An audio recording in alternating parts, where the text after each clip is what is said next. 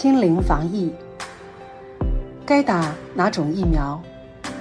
我选择信念疫苗。许天胜医师主讲，李佳颖、齐世芳执笔。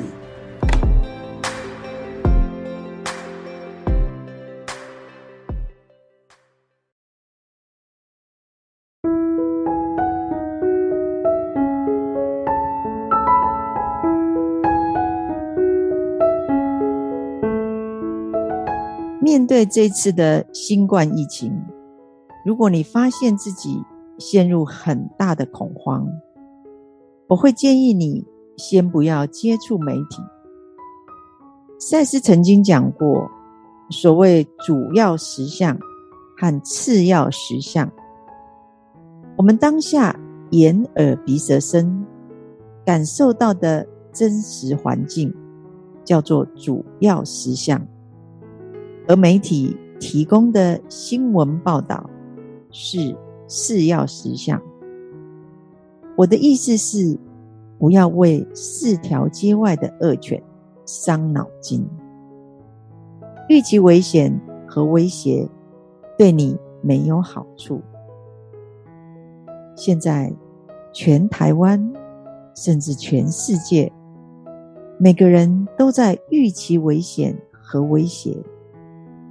随时觉得别人会将病传给自己，做个捷运怕被传染，买个葡萄怕被传染，甚至讲个话也怕被传染。路上谁没有戴口罩，好像在猎巫。捷运上咳嗽一声，人们就盯着看，大家。都被媒体影响，把次要实相当成主要实相。再强调一遍，在内心告诉自己：我是安全的，我是被宇宙能量所呵护的。这就是打了信念疫苗。我讲过。病毒本身是无害的，甚至不只是无害。当人类身心平衡的时候，病毒本身对我们整体的健康还是有益的。除非病毒被人类的绝望、愤怒、咒怨所激发。又被个人的负能量吸引，才会对人体造成危害。现在，只要看媒体新闻，一群没有身心灵概念的所谓专家、记者和主流人士讲的话，几乎会把人搞疯。我常半开玩笑说，真正传染病毒的不是飞沫，是媒体，因为媒体会传染恐惧。如果人们不能认出恐惧讯息，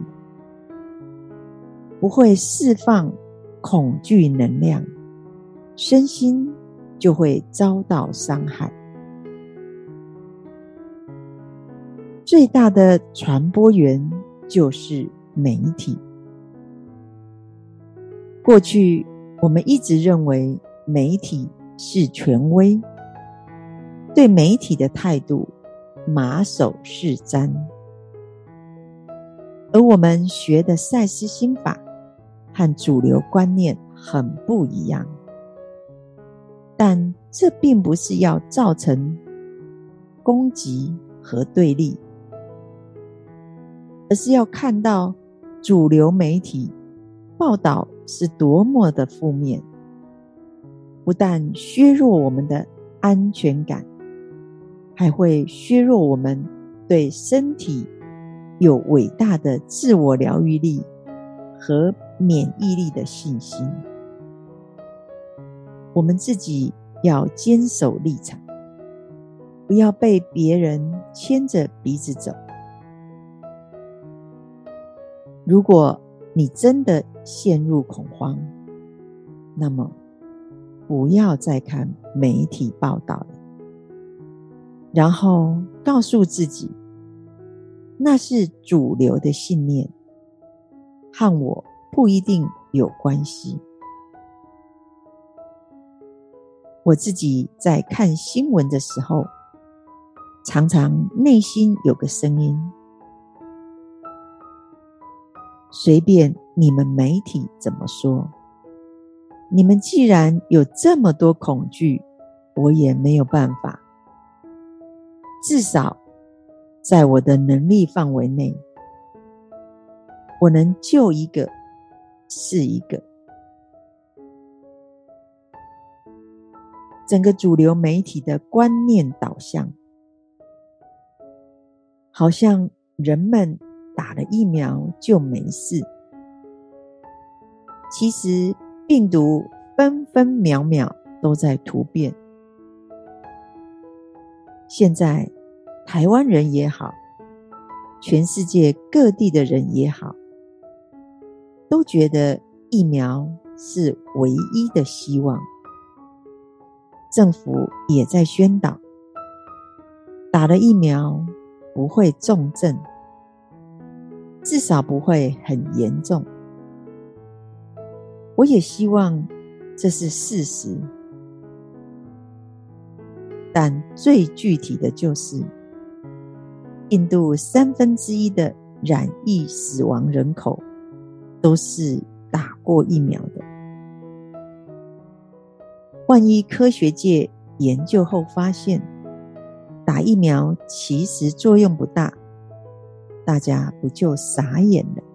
我不是在鼓吹不要打疫苗，而是告诉大家，如果你真的把安全、健康的信心寄托在疫苗上面，我只能说，一旦主流媒体和医学崩解，那就是赛斯心法在这个世界发扬光大的时候了。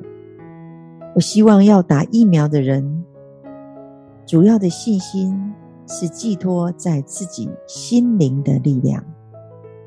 人内在伟大的爱、智慧、慈悲、创造力、喜悦和神通，绝对不是疫苗本身。疫苗带给我们安全感。但是赛斯心法一向不假外求。对于媒体的态度，我们要用不同的角度来检视。主流思想不一定是对的，不见得要认同群体思想。每一个人都应该拿出自己的态度，走出自己的道路。但这不是要与主流思想和医学对立，而是要大家拿回自己的力量。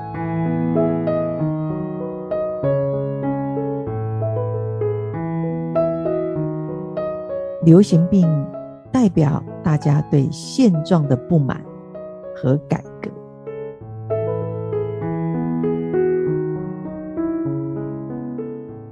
种疾病爆发的环境，能指出引起这种混乱的政治、社会与经济状况。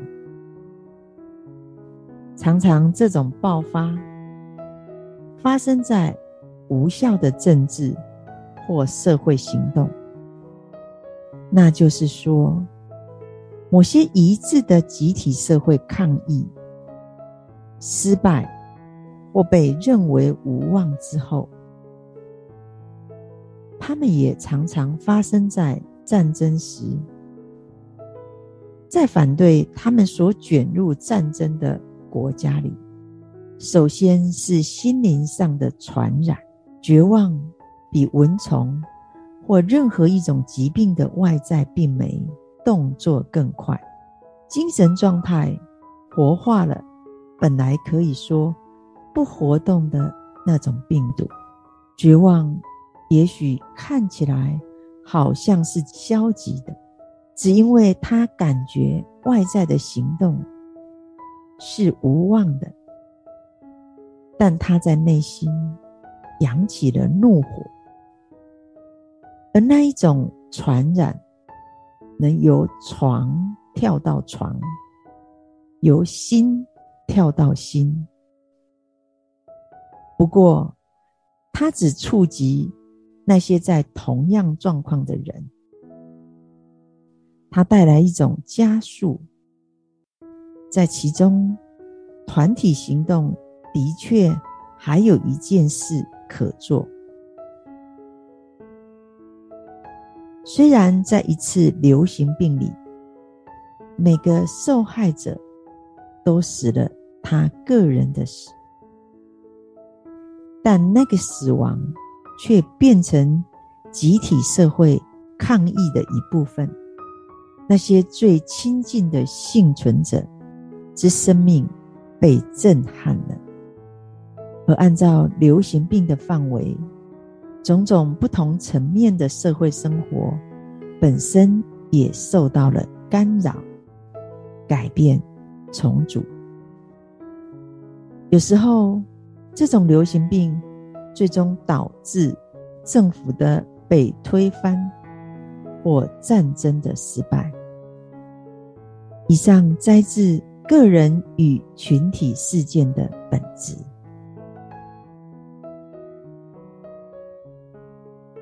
比如说，一九一八年西班牙流感，全世界人口二十亿，有五亿人感染，将近一亿人死亡。那是第一次世界大战期间，上战场不是杀人就是被杀，人们充满无力感。愤怒和绝望。军营里，阿兵哥不想打仗，可是每个人都被迫上战场。于是，疫情爆发，最后导致世界大战结束。所以说，战争不是好事。战争。就是集体谋杀。海峡两岸不管怎么发展，反战是对的。不只是台湾，大陆也要有反战的决心。不管哪种流行病，首先一定是心灵上的传染。病毒是中立的。甚至是有益的，而病毒会被负能量激发。举例而言，为什么疫情发生在万华？为什么波及的是老人家？早期万华是台湾最繁华的地方。后来几乎变成色情行业的温床。我没有反对色情行业，但他们属于社会底层，最辛苦，民怨很深，又不得疏解。病毒只触及同样状况的人，它带来一种加速，就是团体行动。大家一起生病，这是最后的绝望手段。当社会生活越来越困难，哪一群人觉得自己最有负担、最有罪恶感呢？传统上来看，父母活得久不久，和孩子有关。如果孩子发展的很好，他们就多活几年；孩子发展的不好，他们就成了负担。为什么香港的老人家很长寿？因为香港生活很竞争，老人家需要去茶餐厅端茶杯，帮年轻人顾门带小孩，他们必须有用处。我们的媒体和医学说。老人是慢性病、免疫系统低下的受害者，而赛斯心法说，老人是关于老年负面信念的受害者。老人是这个社会上最容易觉得自己拖累人和没有用的族群，因此大家要记得。自己一定要有力量，不要成为关于老年负面信念的受害者。流行病其实就是一种大家对现状的不满和改革。这一次新冠肺炎影响全世界人类的生活，人们不能出门，生活被干扰，被改变。被重组，大家都透过网络购物、消费、上班、上课。在国外，新冠疫情死亡的人一天之内就要火化，连送终的时间都没有。流行病也可能导致政府被推翻。或战争的终止。当政府仍以政治为第一考量，没有站在人民的立场，这样的政府终将瓦解。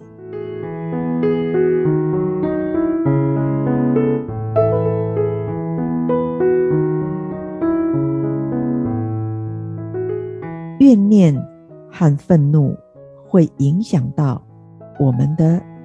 免疫力，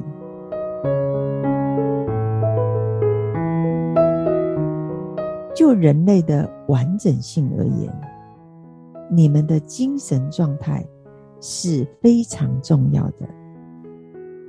绝望或冷漠是一种生物上的敌人。促进这种精神状态的社会情况、政治现状。经济政策，甚或宗教或哲学架构，带来了生物上的报复，像施于干柴之烈火。那么，流行病达到了好几种目的：警告人们说，某种情况将不再容忍。将会继续表现出一种生物上的愤激，直到情况改变为止。以上摘自个人与群体事件的本质。怨念和愤怒会影响到我们的免疫力，所以精神状态是非常重要的。绝望。和冷漠是一种生物上的敌人。重点在这里，我们今天要消灭的不是病毒，而是绝望、冷漠、不快乐。要拯救的是那些活在受苦受难又无法采取行动的人们。为全人类，甚至全地球的物种谋福利。目前，医学界把病毒当敌人，然后想要用疫苗来增加抵抗力，那是没有问对问题，也没有走对方向。社会压力、政治状况、种族问题。经济政策，这是任何传染病的温床。这几年全球化对很多人造成影响。当年川普和拜登竞选美国总统时，川普支持传统产业，拜登支持电动车和环保，方向很不一样。如果迈向环保产业，石油业。传统汽车业怎么办？很多人没饭吃。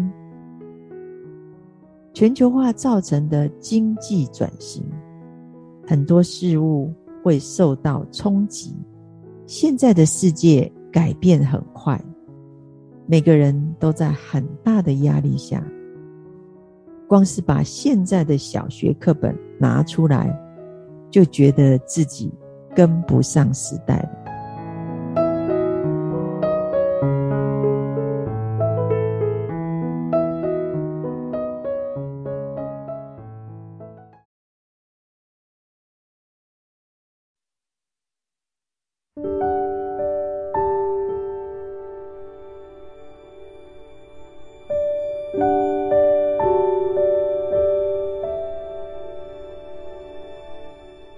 我没有打算当受害者，我不想觉得自己是无能为力的。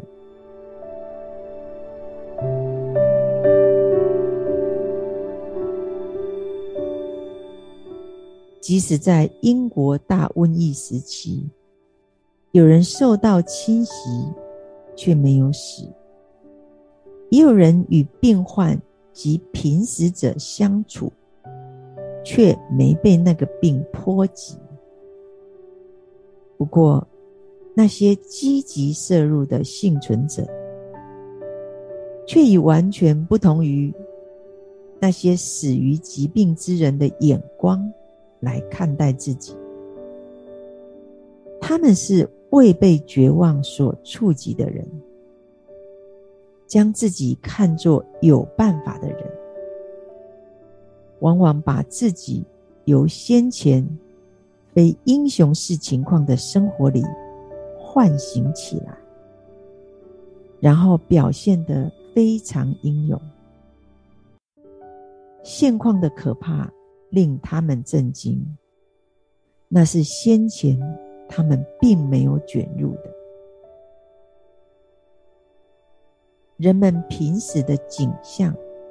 让这些人对生命意义有了一些洞察力，而激起了社会性、政治性与心灵性的新理念。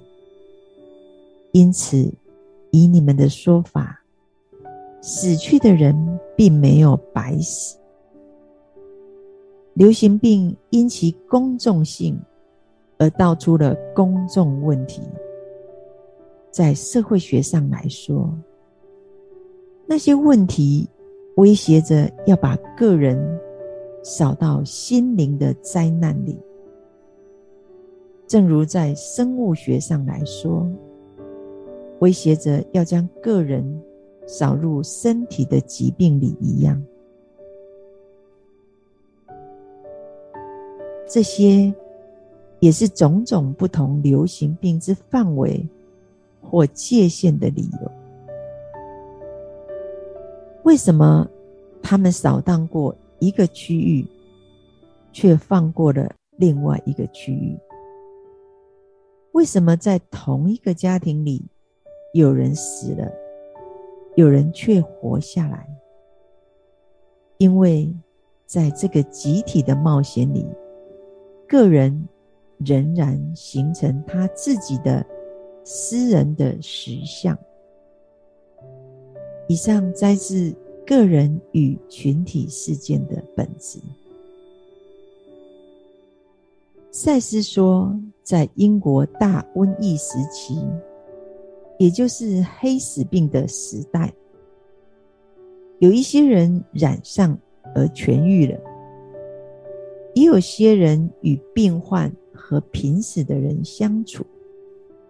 却没有被感染，因为他们对自己的信念是不同的。我没有打算当受害者，我不想觉得自己是无能为力的。这两句话是信念疫苗。这群人把自己视为有办法的人，把自己从可怕的情境里唤醒过来，然后表现的非常英勇。这就是赛斯家族要做的事。我们是一群采取行动的人，不觉得自己是受害者。当面对流行病，全世界的人都担心自己被感染时，我们要记得，我不一定会被感染。就算被感染了，也根本就没有症状，或可能只有一点小症状，就像感冒个两三天就好了。也不会传给别人。我是有办法的人，我可以唤起英雄式的自己。新冠疫情之后，地球会开始有所改变，人类会开始觉醒。国家森林公园的野生动物变多了，海洋变干净了。海里的鱼变多了，气象专家在警告：气候变迁恐怕已不可逆。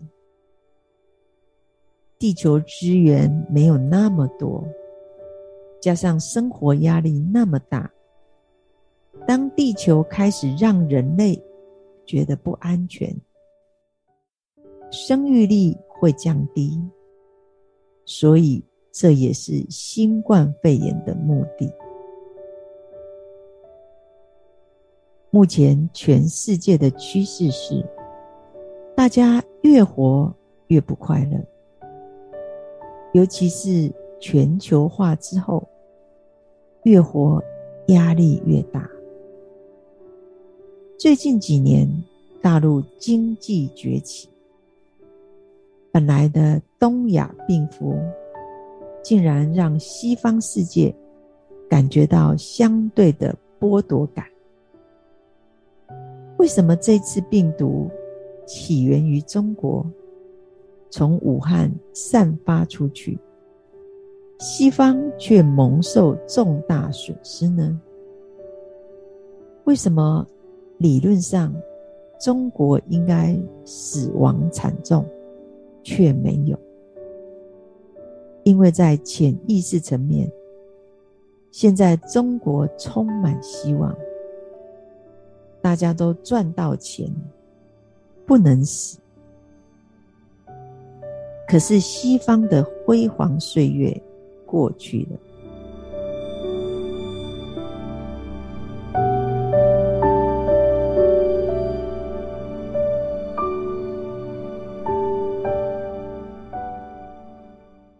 我给各位一个建议：如果你的灵魂层面早就决定好要离开地球，打算搭新冠肺炎这班列车走，我就会祝福你快乐、缺氧、不痛苦。从身心灵的角度，没有一个人死于新冠肺炎。而是用新冠肺炎来让自己死亡。一个想要死的人会用各种方法，好比生病、吃药、跳楼、割腕、用刀刺心脏，去给火车撞，来让自己达到目的。就像一个上吊的人，不是绳子杀了他，是他用绳子把自己杀死。新冠肺炎就是一根绳子而已，只是这根绳子现在非常火红，大家用的很顺手。死于疫苗副作用的人，是用疫苗来让自己死亡；死于癌症的人，是用癌症来让自己死亡。所以，如果你染上新冠肺炎，可以问自己：我打算用新冠肺炎来让自己死亡吗？如果你打算这样做，那就请你平安的走，然后我们下辈子有缘再见。如果，你不打算这样做，那就根本没事。这样简单化之后，和你住台大医院还是荣总，有没有用血清或任何治疗法？有没有找对医生或用对药物，一律无关。学了赛斯心法之后，你会觉得很心安。不会问错重点，去拜托医生用最新的药，一定要怎么样插管，一定要捐什么高流量、高流量氧气鼻导管全配系统。一人出于一片善心，捐那些呼吸器很棒，帮了很多人。我觉得没有不对，我开个玩笑，还不如捐这本书或赛斯书让大家看，功德无量。对不起，许医师的角度就是这样，但我很清楚，这不是一般社会的角度。当你进入赛斯心法的唐奥，你看这个世界就会有点像看小朋友在玩的游戏。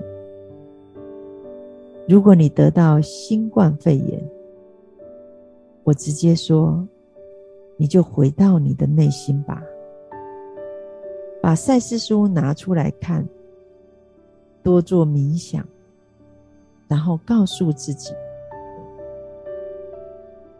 第一，我不想成为病毒传播者。我希望这是我个人的实相，和大家无关。第二，我就像得到小感冒，两三天就好了，也许根本就是无症状。你就会问说：“那是自己的意念能决定的吗？”不要忘记，赛斯家族相信信念创造实相。同样的，如果你的亲友染上了，你也要给他支持鼓励。别忘了，这个病到现在死亡率只有百分之二到三。其实真正的敌人。是恐惧，而不是病毒。有位马来西亚学员，一家八口有五人染上，同住一个屋檐下，全家也都康复了。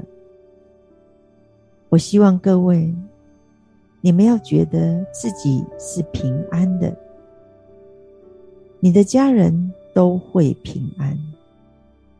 亲朋好友也会平安，做好该做的防护、隔离和治疗。最重要的是让自己不要慌乱，把治疗完全寄托在疫苗注射、呼吸器插管、瑞德西韦大医院或加护病房、加护病房的人，是因为没有认识到身心灵的力量，找不到真正的核心。如果能掌握心灵的力量，怎会在乎那些？前阵子大家在害怕隐形缺氧，还到西药房抢人家高山症要用的小氧气瓶，听说那个只能用三五分钟，好好笑。学了赛斯心法，在看这个社会。角度和眼光就完全不一样了。但我不会和大家说，赛斯心法说的都是对的。我只会说，最后他会救你一命。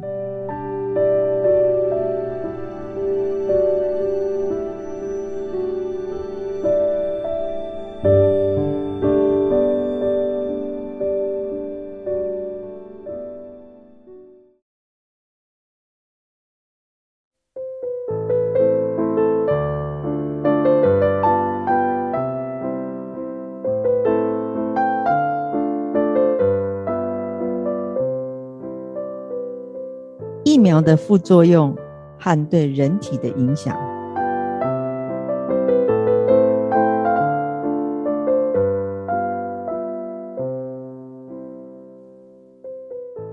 个人与群体事件的本质的内容，是赛斯在一九七七年说的。当你们认为流行病是由滤过性病毒所引起，而强调其生物。面食，那么解决之道就显而易见了。你们研究每一种病毒的性质，而发展出预防接种，给大众每人一小剂，使得个人的身体可以与之对抗，而具免疫力。由于短期效果明确，所以人们忽略掉这一类过程的短视尽力之弊。接种小儿麻痹疫苗的人不会感染到小儿麻痹。利用这种接种方式，肺结核也被克服了。不过，仍有极大的隐伏。变数在其内运作，而这些变数正是由正是由于如此大范围流行病被以很小的架构来考量所引起的。就像我们现在一直强调病毒，所有实验室都在研究和做疫苗。讨论哪一种针头利用率最高，不会残余？哪一种针头打针最方便？这就是我们现在在做的事。赛斯没有说疫苗没效，只是流行病这么大的现象，它被人类用很小的角度来考量。就好像你交女朋友，一直给她金钱、豪宅、名车，得到肉体大概有机会，能不能得到真爱就不知道了。先前提过，病毒是中性的，病毒是负能量的吸带者，真正致命的。不是病毒。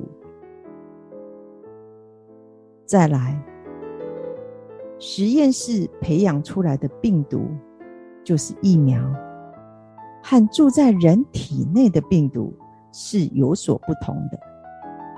人体认得出这种不同，但实验室中的仪器却认不出来。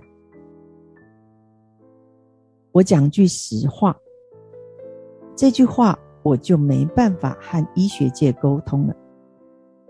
如果我和我的医生同学说，人体认得出实验室制造出来的疫苗和真正的病毒的不同，同学就会问我：“你怎么知道？你和病毒很熟吗？”很抱歉，我回答不出来。我只能说，未来也许有机会设计实验来证明。一界不会想做这种实验，也不会愿意承接和接受这观点。但是，我相信赛斯说的。开个玩笑，就像你真正交一个男女朋友，和买一个塑胶娃娃，或许都能满足某类生理需求，可是不一样吧？赛斯说：“以某种方式来说，由于接种的结果，身体产生抗体，而建立起自然的免疫力。但身体的化学性也被扰乱了，因为他知道，他不是在对一个真实的疾病反应，却是在对一种生物上。”伪造的入侵反应，我并不想言过其实，但那的确使身体的生物完整性受到了污染。举例来说，它也许同时会对其他相似的疾病产生抗体，而过度运用它的抵抗力。以至于后来染上了另一种病。简而言之，未来如果你得到一个小病，最后有可能免疫系统失控，仿佛引爆手榴弹，产生免疫风暴。再强调一遍。身体知道，它不是在对真正的疾病起反应，而是在对一个伪造的实验室制造出来的疫苗起反应。像 A Z 疫苗可能会有血栓的副作用，为什么会血栓？因为打了 A Z 之后。身体产生抵抗力，抗体不止去攻击病毒，还去攻击血小板，就会产生血栓。打莫德纳疫苗可能会有心肌炎副作用，免疫力不只是攻击病毒，还会攻击心脏。对人体产生自体抗体，就像类风湿关节炎、红斑性狼疮这类自体免疫疾病一样，身体的免疫力攻击自己。什么是免疫风暴？就是一个小小的疾病入侵你的身体，但身体的免疫力。被完全调动，最后可能把小病和自己的身体一起消灭。打个比喻，有小偷进了你家客厅，偷完几千块就要走，结果你拉开手榴弹，厨房丢一颗，餐厅丢一颗，卧室丢一颗。结果全家死光光。看到危机了吗？我为了自己的身体健康，不想打疫苗。这不是在和大家开玩笑。首先，我可不想让我的免疫力疯掉。最后，他不见得对付得了病毒，还可能会把我的身体当敌人。我先讲，这是我个人的做法，我不干涉他人。再来，因为打了疫苗，身体看到黑影就开枪，未来他会定。它会对另外一个相似的疾病产生抗体，而过度的使用抵抗力，就是把身体搞得疑神疑鬼。赛斯心法有很深的学术基础，不是说义和团妖言惑众。我向各位保证，医学界如果愿意去研究，他可以研究出赛斯说的这套结果，这会是未来的主流。没有一个人会生病，除非那个病满足了一个心灵或心理上的理由。因此，许多人避过了这种病。可是，科学家及医学人士却找到越来越多大众必须接种以抵抗的病毒。每一种病毒都被单独考虑，大家都迫不及待的去发展一种新疫苗来抵抗最新的病毒，而这大半都是建立在一种预测式的基础上。科学家们预测，有多少人会被，好比说感染一种曾引起若干件死亡的病毒所攻击，然后作为一种预防措施，民众就被邀请去接受新的接种。许多本来就不会得这种病的人。于是也乖乖的去接种，身体把他的免疫系统用到了极限，而有时在这种情况下，按照他所接种疫苗的种类，把身体的抵抗力运用过度。赛斯在四十年前就说了这些，现在就是这样子啊。肺炎链球菌，然后 A Z 疫苗，还有每年的流感疫苗，鼓励大家赶快接种一剂、两剂、三剂，甚至混着打。每一个药厂都迫不及待开发疫苗来抵抗最新的病毒，那是几百亿、几千亿的利益呀！政府每天公布感染和死亡数字，做预防措施，先从老人家开始。第一类、第二类、第三类，我们社会还有不少权贵抢着去接种，很多人就觉得权力相对被剥夺。民众被政府和医学权威邀请去预防注射，虽然老人家打了疫苗，少数人猝死，医学的观点还是觉得利大于弊。许多本来不会得病的人，或感染一两天就没事的人，也乖乖的去接种了。越来越多的人。接种越来越多的疫苗，要是身体的免疫系统混乱了，最后就会出问题。赛斯这句话很霸道，也很直接。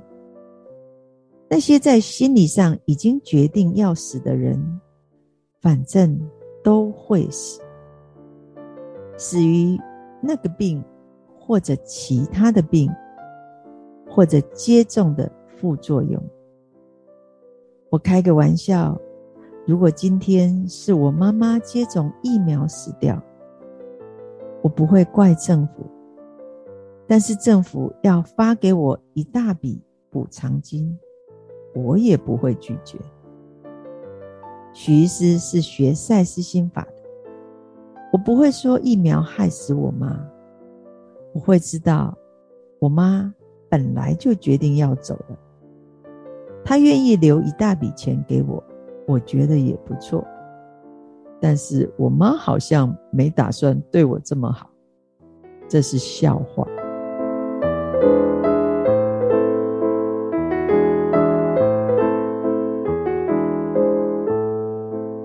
死亡是自己潜意识里做出的决定。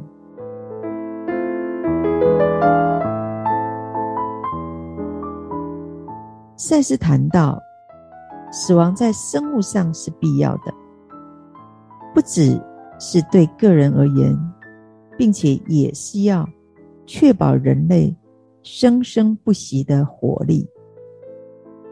而死亡是一种心灵与心理上的必然，因为过了一阵子。灵魂充溢的、不断更新的能量，不再能被转移到肉体里去了。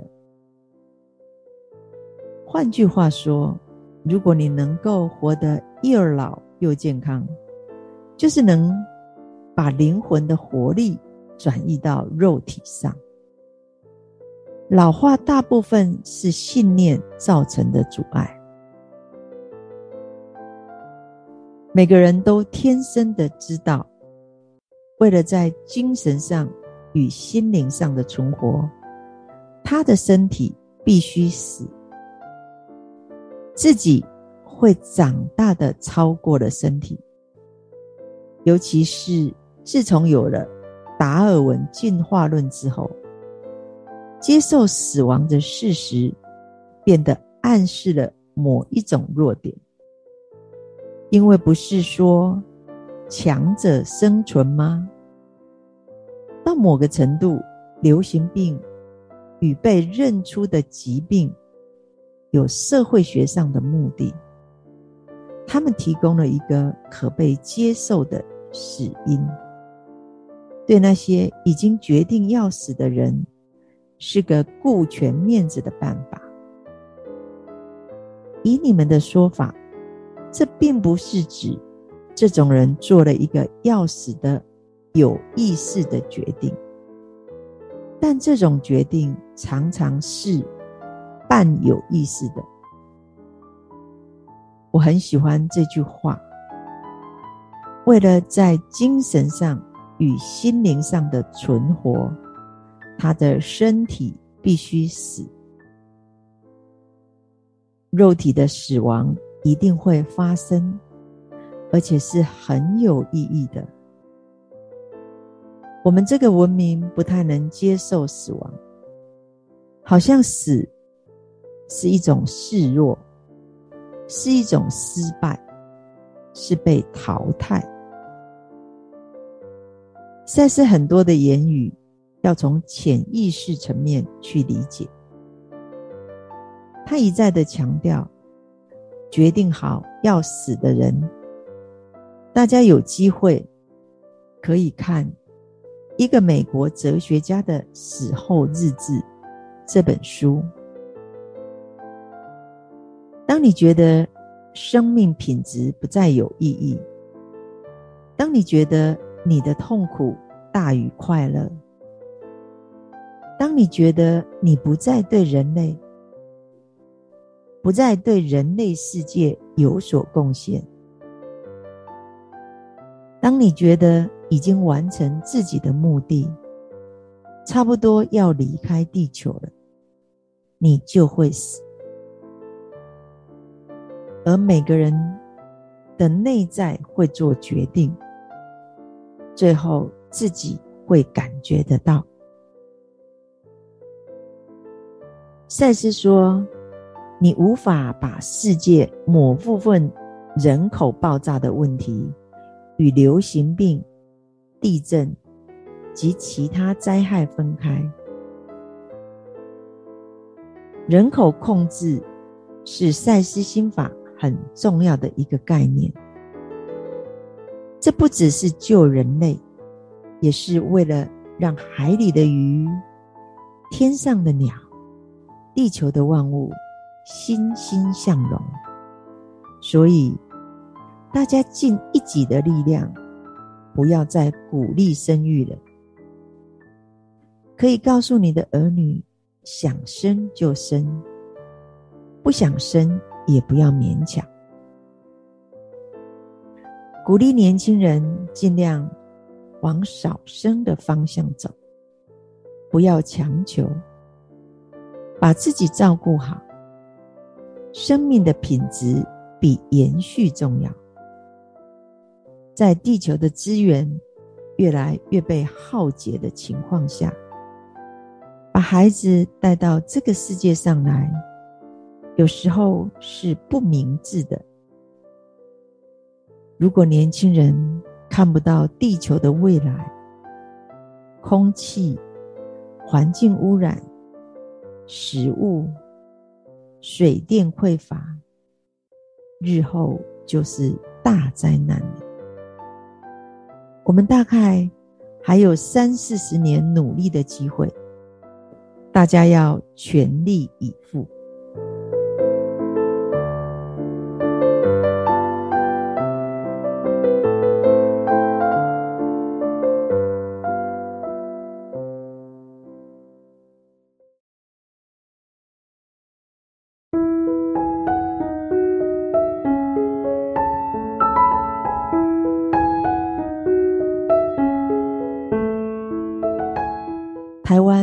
世界各地现正如火如荼的接种疫苗。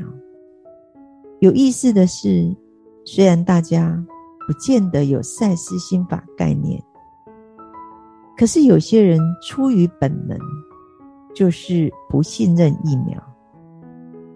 表面理由可能是不信任某厂牌疫苗，但都不是真正的原因。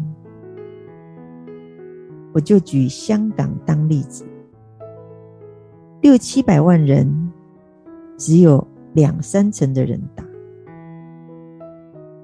事实上，疫苗是足够的，所以很奇怪，打疫苗是主流思想，但不见得每个人真的会去打。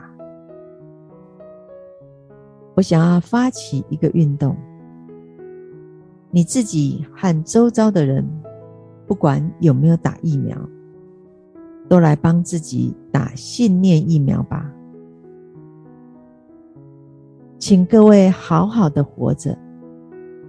你对这个世界有很大的贡献，因为你还要帮社会大众打信念疫苗。虽然大家不见得能够理解赛斯心法。但你能用自己的做法，用自己能说的话，来帮助他们信念接种。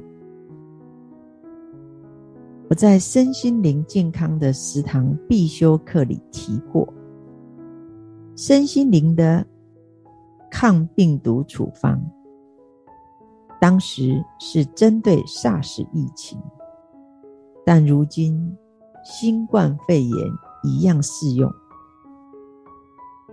第一，要学习检视、觉察自己的精神状况。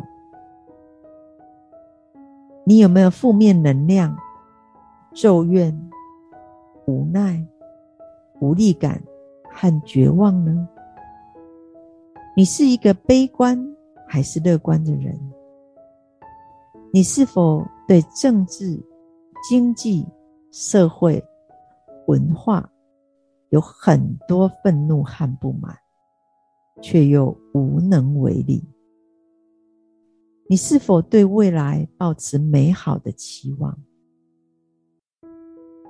你是一个无可救药的乐观主义者吗？你是不是一个脚踏实地的理想主义者？你有没有常常抱着一个心态：我是来地球出差、旅游、学习、考察兼玩耍的实习神明？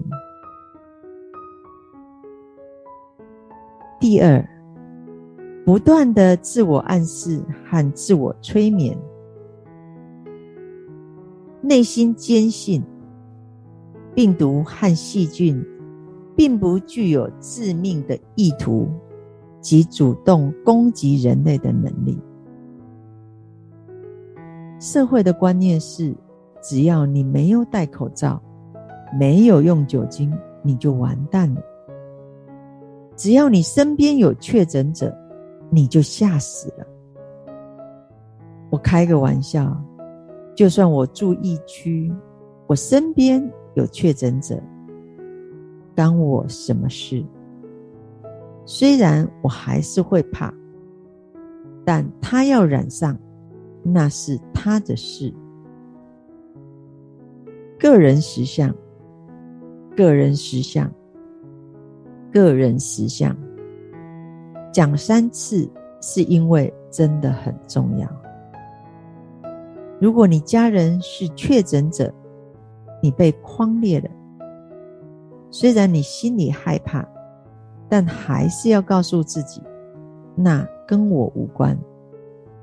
我会不会被传染，会不会死掉，是我的事，跟我有关，跟我的家人确诊无关。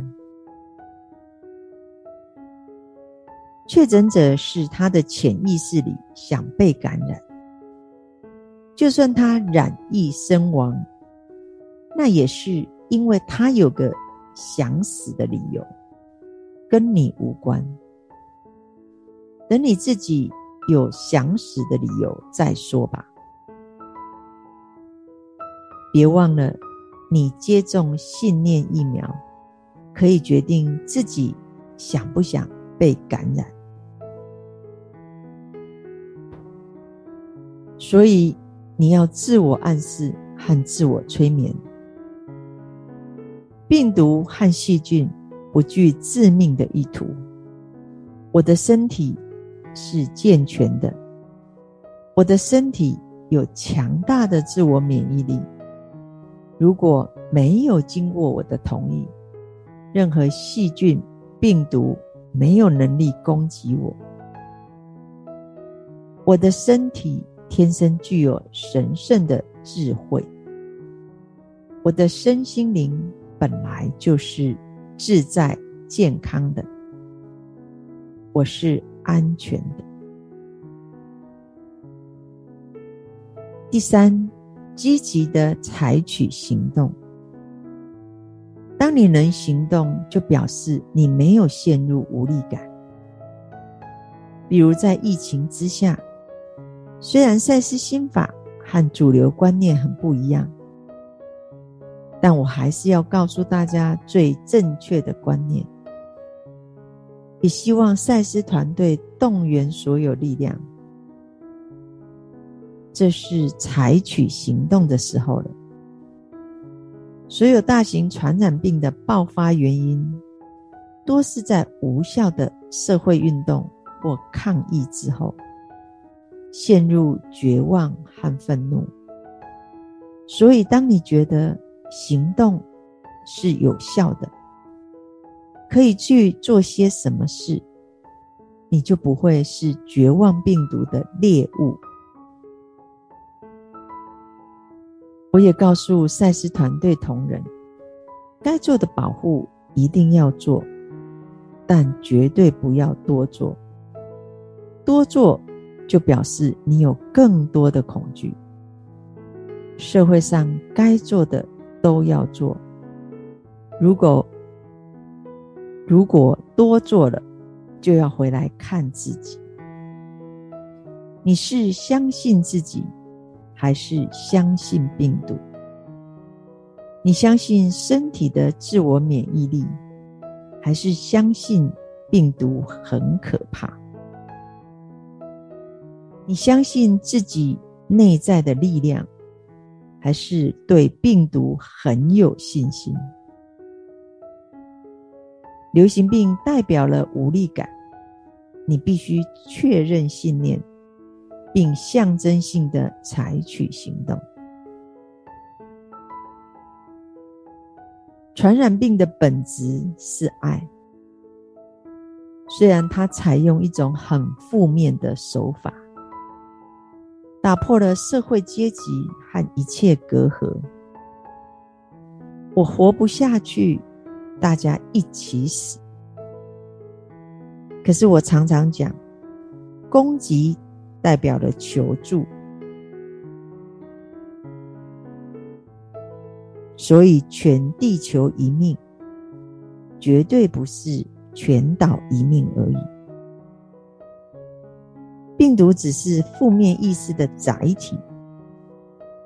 如果你有同体大悲的心，你有对这个世界受苦受难的慈悲、慈悲心，那么传染病不会找上你。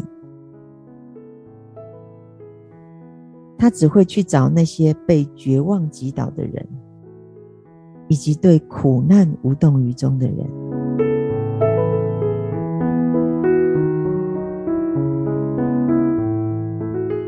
此时的疫情和赛斯说的二零七五年有没有关系？徐斯回答说：“简单来讲，这次的疫情的确和二零七五。”是有关系的，这部分我就不讲太多。但我要告诉大家，现在的人类已经接近地球轮回的最后一世。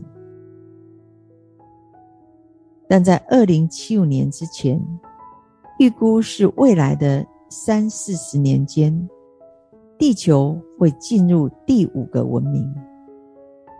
现在是赛斯讲的。第四个文明，人类在地球轮回毕业了，会到其他星球继续轮回。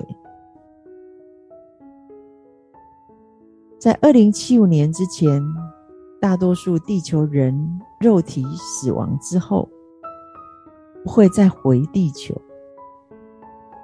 而留下少部分人类开展第五个文明。叫做亚特兰提斯。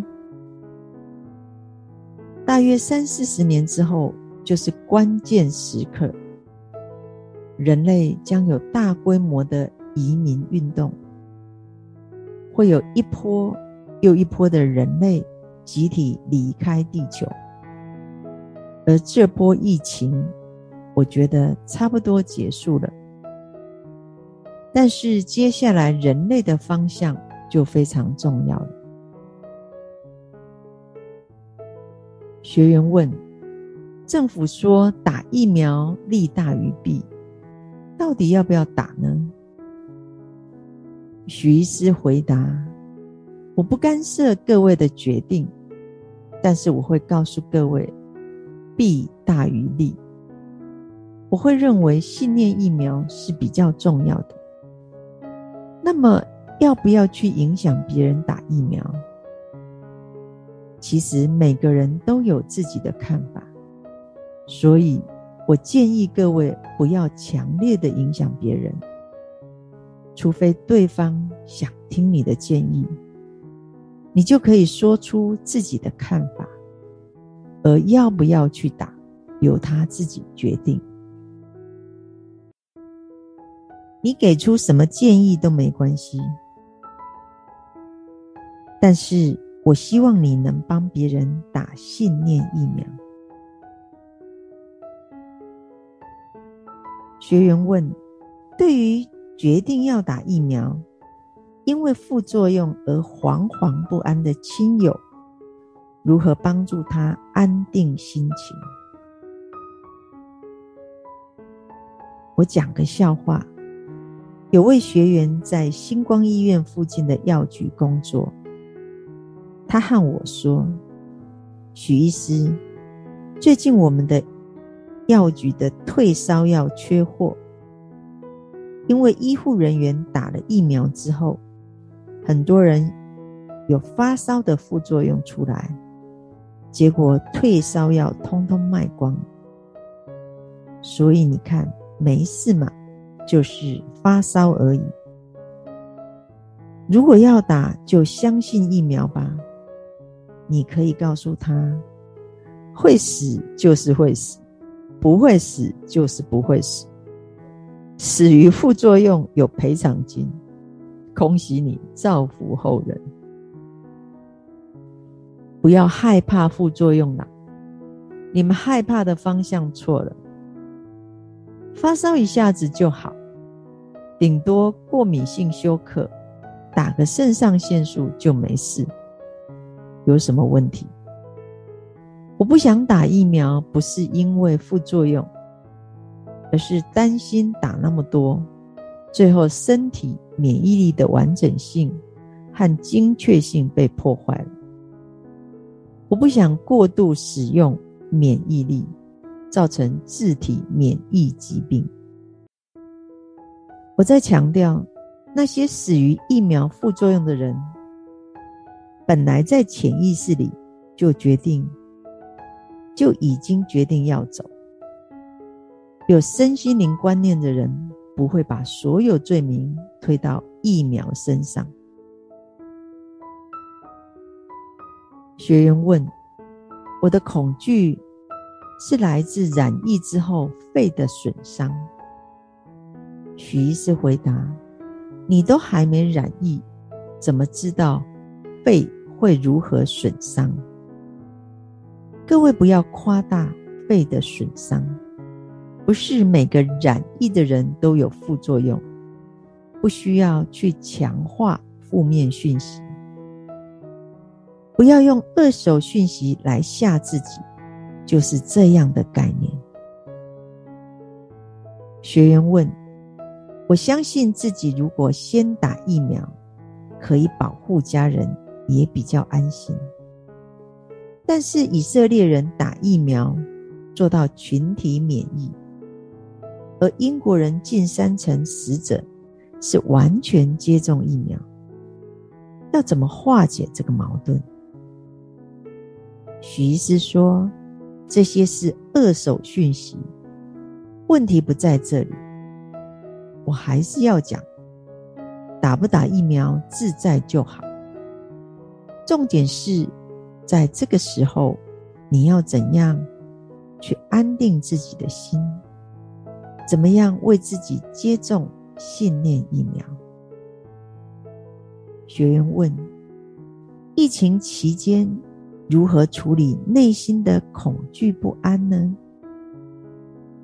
许医师说：具体的方式，大家可以做冥想。阅读许医师的书和赛斯书，不断给自己这样的信念：我相信身体的自我疗愈功能，我相信病毒和细菌没有办法主动攻击我，我相信我有伟大的免疫力，我相信身体的智慧。学员问。我对无症状感染者有恐惧。许医师说，以流行病来讲，大家都很害怕无症状感染者。可是这个疾病，它对每个人的病理表现都不同。假设你被感染，你想不想当无症状无症状感染者呢？当然想啊，最完美的情况是当个无症状感染者，又不会传染给别人，有哪里不好？得到两三天轻症在家，不知不觉也就痊愈了。我告诉大家，真的是有信念哦。有位学员和我说过一句话。新冠肺炎没有什么好怕的啦，赶快得到就不怕了。果然，他就染上新冠肺炎。我听到消息一点都不意外，因为很早之前就听他讲过这句话，所以这是他创造的实相。但是，我不建议大家有这个信念。你可以告诉自己：我不会染疫，就算得了，也是无症状感染者，不会传染给别人。自己就好起来了，轻症没有问题。说实在话，大家的恐惧已经不成比例了。学员问：国际上有些国家推疫苗护照，没有施打疫苗不能入境，仿佛强迫民众施打。而没有选择的权利。如果情势所迫而必须施打疫苗，同时也接受赛斯心法，该如何调整信念上的冲突？许医师说：“这不只是你的问题，我也可能会遇到，就顺其自然吧。但是目前我不太想屈服。”我不想为了符合别人的需求而被迫打疫苗。我会在信念上先相信是有办法解决的，到时候可能就没有问题了。我不会在逻辑上先把自己逼死。每个人创造自己的实相，世界上没有百分百绝对的事情。赛斯心法很好玩，发生了再说，不要先烦恼。如果规定每个地球人都要打，好啦，那最后一剂留给我。打疫苗要看怎么打，打什么，打几剂。你是那种恐惧要打好打满的人吗？还是有打就好？就好像你打算全班第一名毕业，还是有毕业证书就好。船到船到桥头自然直，顺势而为吧。学员问：既然是心灵成长，为什么学赛斯要用那么多脑力？徐医师说。学赛斯用的不是脑力，而是心灵和体会。我同意，赛斯书的确不容易看，要理解也不容易。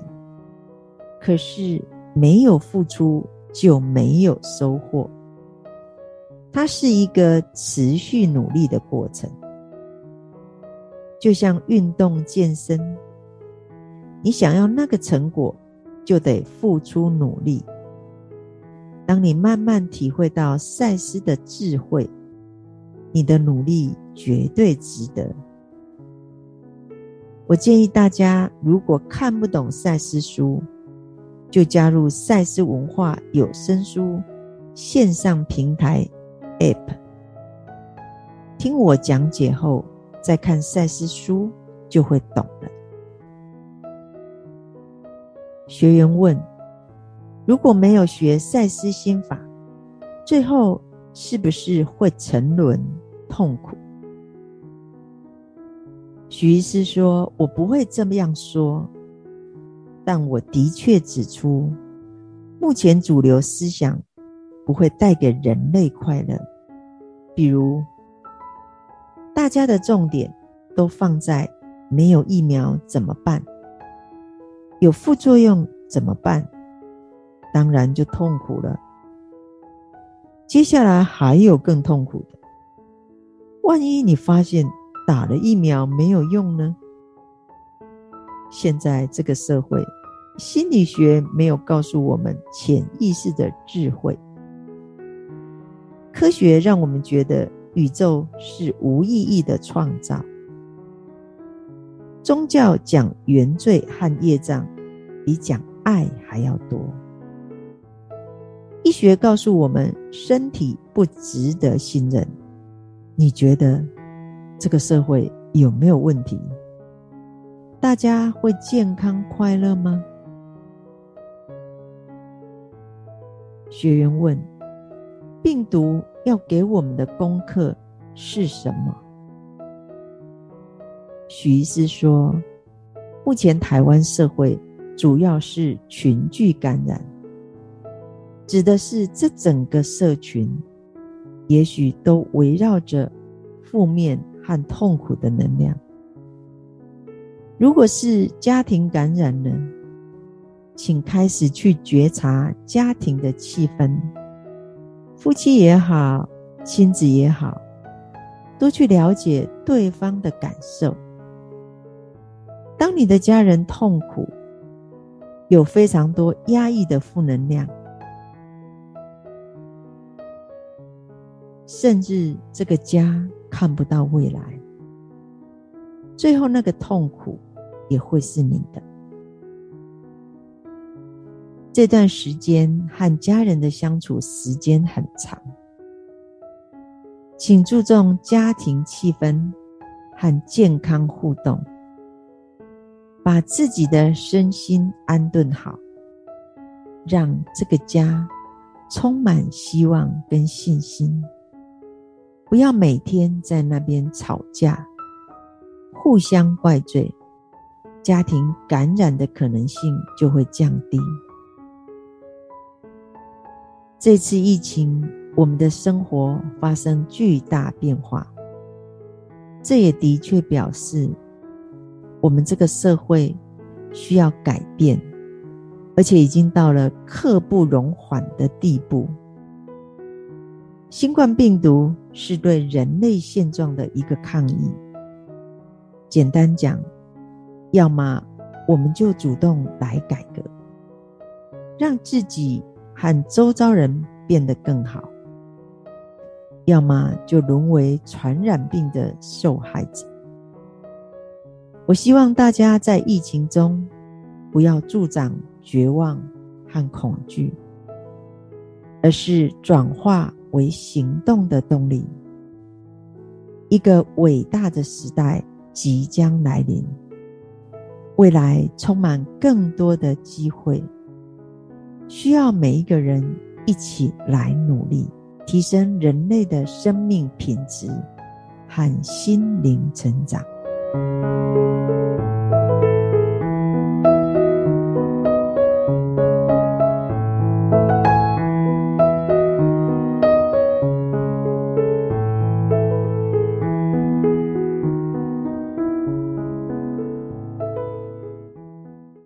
如果你喜欢这支影片，请按赞、订阅、分享，并开启小铃铛，支持赛思教育基金会，支持赛思网络电视台，让我们用不一样的角度一起看世界，来体验共同创造的一切。